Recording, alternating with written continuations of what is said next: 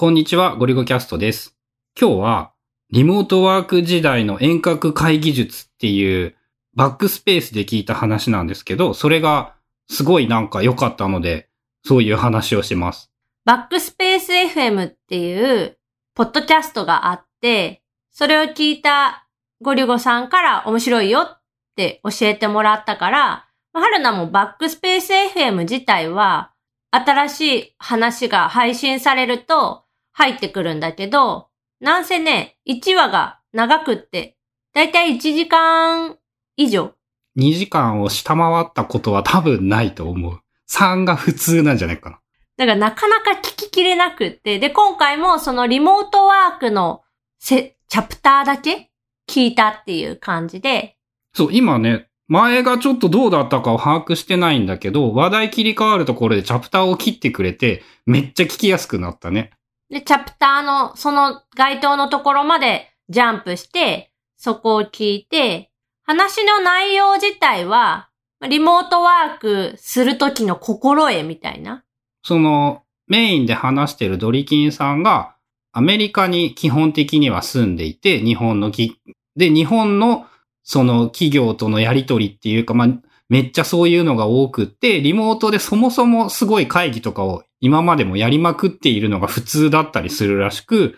やっぱね、その、実地を積んでいる人の言っていることの説得力がめっちゃ違うなってすごい思って、実地を積んでいるって何やろうな。まあ、その経験値による言っていることの説得力の高さ。まあ、一個だけその紹介するとめっちゃすげえなって思ったのが、何人かの会議で一人でもリモートから参加する人がいるんだったら、全員がその自分のパソコンの前で、全員そのリモート参加っていう形にしないとダメだっていう話をしていて、まあそれもなんでなのかっていうのを聞くとなんか、うおすげえなっていうことを思ったりして、あの、何人かは会議室で直接こう顔を合わせて会議してて、で、一人だけそのリモートでビデオとかで参加するっていうタイプはやめろって話やんな。そう、まあ多分それが一般的なんだよね。会議室の真ん中にそのマイクスピーカーみたいなのが置かれてて、そこに向かって喋っ、例えば4、5人が喋ってて、2、3人がリモートで参加しているみたいな形が、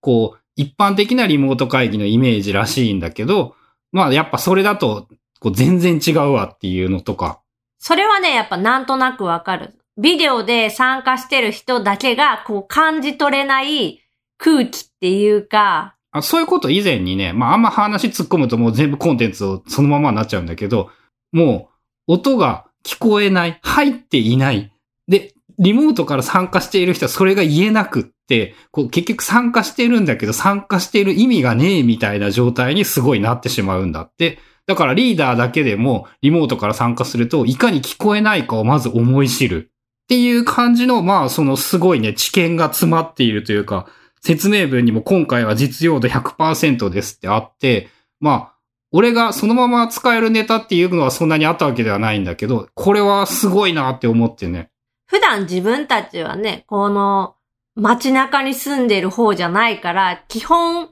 会議とか打ち合わせみたいなのも全部リモートになるから、まあ、リモートでそう話をするということ自体はもうあまりにも日常というか、ごく普通のことなんだけど、そのやっぱね、何人かの会議に一人で加わるみたいなことは、やったもやられたっていうか、まあ、どっち側の立場も体験したことはないし、その、せいぜい3人とかなんだよね、話すとして。5人以上のリモート会議みたいなことは、この前のポッドキャスト飲み会ぐらい？っていう、まああれは会議じゃないからさ、まあそんな程度しか経験がなくって、今現在がさ、本当外出が大変不便になってしまい、いろいろと厄介なんだけど、なんかね、でもその話とかを聞いているとね、こ、この時代だからこそ一気にそういう技術とか人々の知見が増えていけばね、普通に外出できるようになってからもめっちゃ便利になることが増えるんじゃないかなっていうのは思ってて、まあリアルであった方がいいことはもちろんいっぱいあるからさ、それはそれでなんだけど、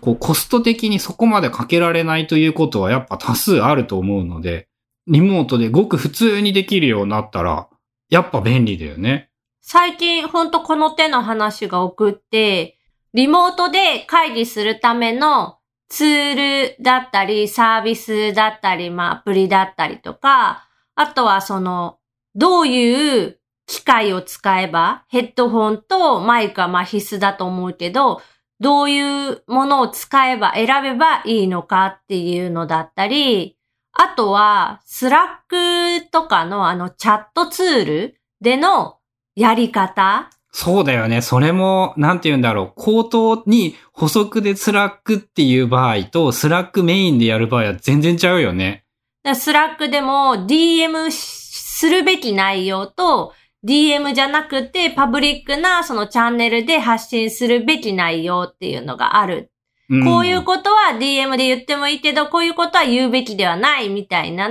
その運用方法というか、そういうなの結構つぶやいてたりとか、まあノートの記事で書いてたりとかしてるのをよく見るね、最近。あとこのバックスペース FM で話してたリモートワークのあり方っていうのは、ドリケンさんがノートにもまとめてくれてて、その元になった記事、ノートの記事もそこに載ってるし、それを踏まえた上で、簡単にこうテキストでまとめてあるのもあるから、こっち見るのもいいと思う。まあ何かとね、ポッドキャストを聞いてね、うおこれはすげえっていう感じで思ったのは、久しぶりな感じがして、その部分だけならめっちゃ長くはないんで、これはぜひ聞いておくべき話なんじゃないかなってことを思いました。ということで、今日は、バックスペース FM っていうポッドキャストで話してたリモート会議の心得というかテクニックというかそういうのがめっちゃ参考になったよっていうお話でした。